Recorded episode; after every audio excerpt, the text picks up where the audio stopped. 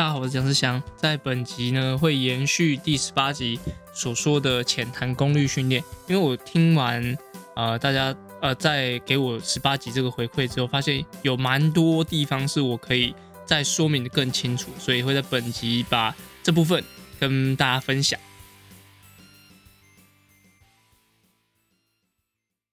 好在呃上一集呃第十应该说十八集在上上传之后。在 IG 问了一个问题，就是呃，讲完这个之后，大家是不是都已经了解功率训练是个什么东西了吗？然后其实只有一半一半的人，就是一半懂一半不懂。所以就我觉得，呃，很多地方可能是我觉得我习以为常的问题，或是我习以为常的一些用具啊，所以让让我自己觉得说，哎，这样子其实就是涵盖了所有。所以其实不是我的全世界就是全世界。或是全不是我的观点，就是最正确的观点。所以啊，听完他们讲完之后，我觉得呃，我好像这一集可以再做一点补充。那这一集的主题大家看到就是呃，我干嘛不骑飞轮车就好？哦，因为呃，一般没有骑过公路车的人，其实应该除了 U bike 以外，接触最最好接触一些单车课程的话，应该就是飞轮课，或是说你在运动中心里面，其实。在呃有氧区应该就会有滑步机啊、跑步机或是飞轮车。那飞轮车就会让人家觉得说，哦，它是一个专门训练单车的器材。哦，虽然我觉得这样子是呃没有错的，因为如果说啊你你要训练单车，那你去骑飞轮会不会增加你的表现？其实是会的，因为我从高中的时候，高三开始接触单车，高二、高三开始接触单车，那那时候其实有有一段时间。呃，我们有接受一个飞轮，呃，一个单车教练的的训练。那他这个时候就是用飞轮车来训练我们的回转啊，我们的动作稳定，然后我们的很多心肺状况。所以其实要用飞轮车来进行单车的训练，我觉得是没有问题的。但是有没有这么专项性？因为像飞轮，它的呃，它会有惯性，然后它是会带动的，所以你可能脚踩。啊，你你大部分的动，大部分的注意力可能会着重在你的回转数上面，就是怎么样让你的屁股不会跳，然后数字又可以达到呃回转数 RPM 一分钟转几次，这个数字可以高一点。那飞轮车它一点呃跟公路训练，我觉得呃差别最大的地方应该就是呃除了它上课的气氛了，公路训练也可以很嗨，但是我觉得以飞轮的课程来说，我觉得。飞轮应该就是大家最最着重在他那个上课的气氛，因为老师一定会超嗨。然后现在有很多地方，他上课上起来还会有灯光效果啊，甚至要喷喷干冰啊，然后很多搭配舞蹈动作。那他在对于单车训练来上，呃，单车训练上来来说，我觉得差异最大就是你没办法控制你及时的强度。好，怎么说呢？就是你现在骑飞轮车。像当然有些人改装还会再装个功率踏板，那那就是其实是功率训练。那如果是单纯的飞轮的车来说，呃，它如果你要把它变得踩的比较重，或者说你要把它难度增加的话，我觉得是相较于功率训练来说没有那么客观，因为就是你可能就是那个阻力你可以转几圈，转转半圈是多少，转一圈是多少，那都通常都是跟着老师的节奏来做进行。那每个人的转的呃真正的圈数或是力道，应该说真正转的圈数，然后它起始的位置是不是每个人都一样？其实也会有的差别。比如说他已经转了三圈，然后开始骑，那骑一骑，老师说现在再转两圈。那如果我一开始就是呃从零的完全没有阻力的的开始，那我转三圈其实没有什么阻力。但是刚刚讲的他已经转三圈了，然后再再加了几圈，其实我们起始位置是不太一样。所以，呃，在整个训练上，可能飞轮的训练比较能够监控，就是可能你的回转数啊，然后你的心跳值，那这些在训练上，我觉得一定都可以帮助你的单车或是有氧能力提升。但是我们一定会把它回归到现实，就是哦，所以你飞轮踩得快，你骑公路车就快吗？哦，这有时候呃很难是去把它等化的呃说出来，所以才会有。我们需要用功率训练来帮大家衡量。那功率训练简单来说，呃，更简单一点，就是它有点像是你单车上的测力器，哦，测你的力量有多少。对，就是比如说力呃有力的人踩下去，它的数字比较高，然后比较没有力量的人或者体重比较轻的人踩下去数字比较低。那它透过这个方式来让你每一下的踏踩踏都是有一个数字出现的，所以所以这就是非常非常好量化。呃，刚刚讲到飞轮车，它可能就是呃你主力转多少，然后 RPM 多少，然后可能看一下心跳。但是如果是用功率计的话，它就可以比较明确的让大家知道你到底踩了多少力量，因为多少力量是非常非常重要的。那要怎么样开始你的功率训练呢？就是呃，我觉得最简单、最不会嗯伤成本，或者说你最好入手的方式，就是你去上功率课。那功率课你该怎么搜寻？其实你可以搜寻铁人工厂 Waypoint 铁人工厂。那我们就有功率训练的安排，你可以来这边，然后我们会有呃很多教练可以给你功率训练上或是单车训练上的的指引跟建议。所以在如果你是已经骑一阵子，那你也常常听到人家说功率训练，功率训练该怎么开始的话，我觉得呃你可以先从一些器材入手，像现在蛮多器材其实都大概是呃两万块以下就可以搞定。像我以前就是用过。啊，一个二手，二手还需要有三万五的一个器材，那可能原价可能七八万。那我那时候入手的时候，其实都会心里觉得就比较紧张一些些。但现在的入手的条件已经变得非常非常低，所以呃，你可以先从能够了解的器材开始下手。那刚刚讲座他说他需要测力器吧，所以它测力器绝对不是说绑在手上啊，或者说你做做用在坐垫上这种地方是没办法测出。你实际踩踏有多少力气？那我会稍微介介绍一下有哪些地方是可以目前市面上有在贩售，然后可以测出你单车功率的器材。那第一就是大家想到应该是踏板，对，因为踏板就是你要踩的脚接触到单车踩的时候的第一个位置。那功率踏板其实功率踏板的的价位其实我觉得算还蛮亲民，可能两万。到三万中间就会有不错的功率踏板可以使用。那再就是从你可以想象单车就是踏板，然后连接踏板那个叫做曲柄，曲柄就是呃在变速器跟踏板中间那一只就是曲柄，左右都有哦，左右都有哦曲柄。那它也可以呃也有一些产品是专门做曲柄上的功率计的。好，那再往上跑一点就是到大盘，大盘的话就是大家说的中变或是前齿盘。好前齿盘，然后它的使用上其实其实每个都差不多啊，就是你交给车店就可以处理，是不用想不用想太多。那从踏板、曲柄、大盘，然后到后面就是可以到轮子，因为没有人会做功率链条了。因为功率链条来说，我觉得应该还蛮伤本的，因为你要把东西做那么细，然后它又有有消耗性那么大，所以它是。我们从了从踏板，然后曲柄、大盘，然后再来会到链条。链条刚刚讲了没有办法做功率的检测，那我们就会到轮子。对，现在功率轮其实也蛮，现在其实比较少了。但是功率轮在初期在出来时候，其实是超级超级耐用的，因为它就是用编在花鼓里面，轮子的中间那个花鼓，那它会让轮子带动，然后。会侦测到你有多少力量，所以功率轮也是一个很好入手的一个器材。只是说它的它的缺点是，你要是要骑去比赛的话，你可能比赛的那个轮子并不是你真的平常训练的轮子，因为功率轮其实它比较重，那它通常会编在呃比较便宜或者说比较耐操的轮组上。之前我也看过有一个功率。轮它的花鼓是编一颗 Zip 八零八，那那时候就看起来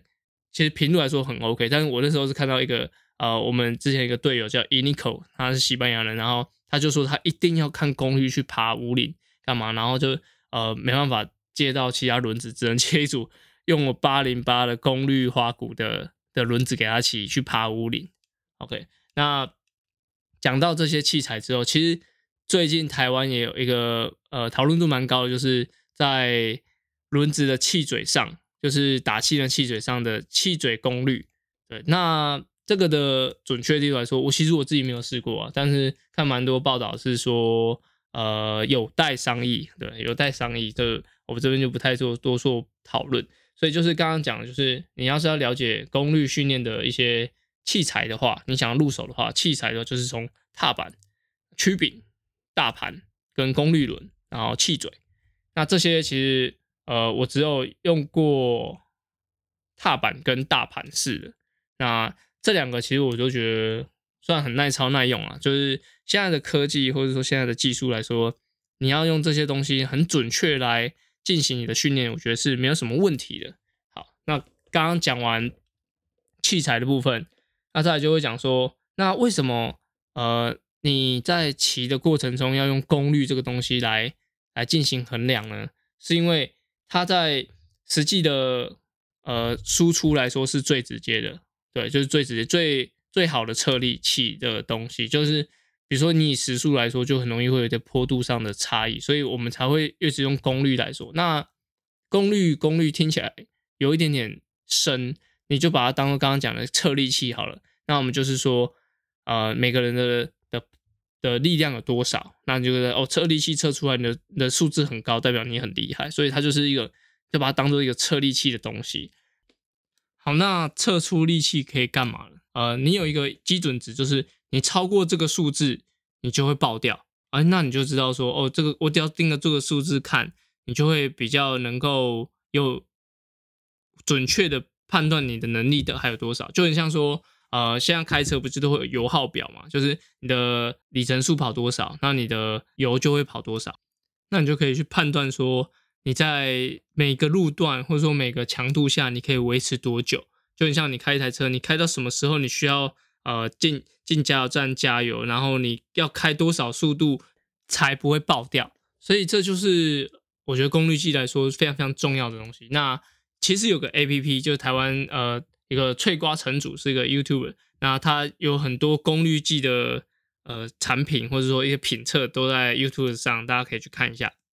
他之前就开发了一个 A P P 叫呃 Bike Speed，Bike Speed，它就记录很多台湾的路段，像西进五岭、东进五岭、中社，还有一些路段，它就是有呃算出你有多少推力。那它那个的算法我觉得蛮有趣，就是你先输入你的身高，还有要深深入你的体重，然后再针针对你的 F T P，然后你的路段，那你要用多少的时间完成，你就需要多少瓦数。那这就是呃非常非常准确的算出说啊，你用的这个功率计，你要达到什么运动表现，那你就需要达到多少数字，就是非常非常简单明了的方式，让大家知道你该怎么训练。那训练的时候要朝什么方向进行？所以我觉得这就是功率计来说最棒的地方。那功率训练更是可以让你的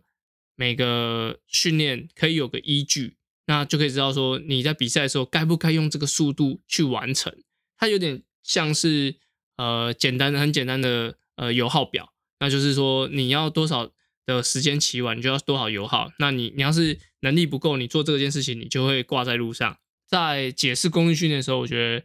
它就是一个油耗表，那你就可以知道自己能力有多少。那这个油耗表有没有可能会不准呢？有可能。那它就是在每个产品的差异嘛，就可能会有今天需要校正的时候，或是说一些撞到啊，然后你的个个别的差异，或是说你换了功率计，然后重新安装也会有不一样的差别。那简单跟大家分析一下，假如说你的功率计都是同一个，那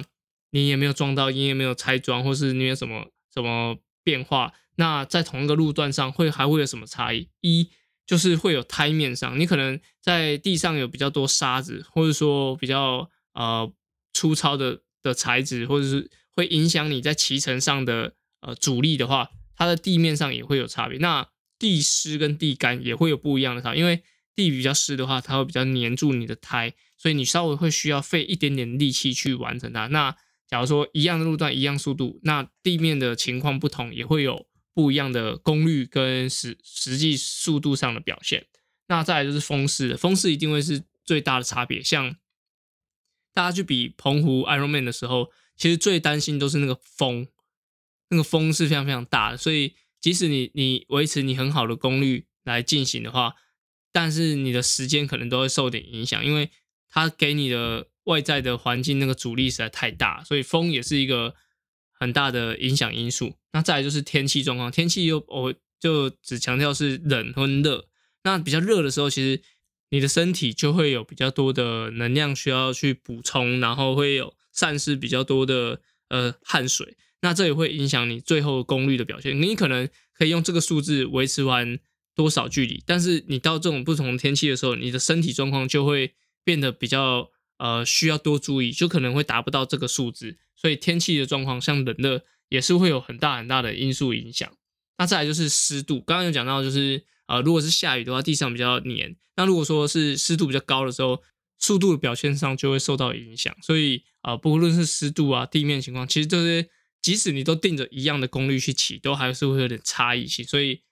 我觉得，呃，你你可以真用功率训练来提升你的能力，但是比赛的时候还是会比较希望是可以多一点体感，然后随机应变这样。所以，呃，刚刚前面讲了很多。到底功率训练，那它是跟飞轮有没有差别？那它到底是个什么样的模式来进行？就像测力器一样，可以了解说你输出多少力量，然后你可以把想象是个油耗表，那就是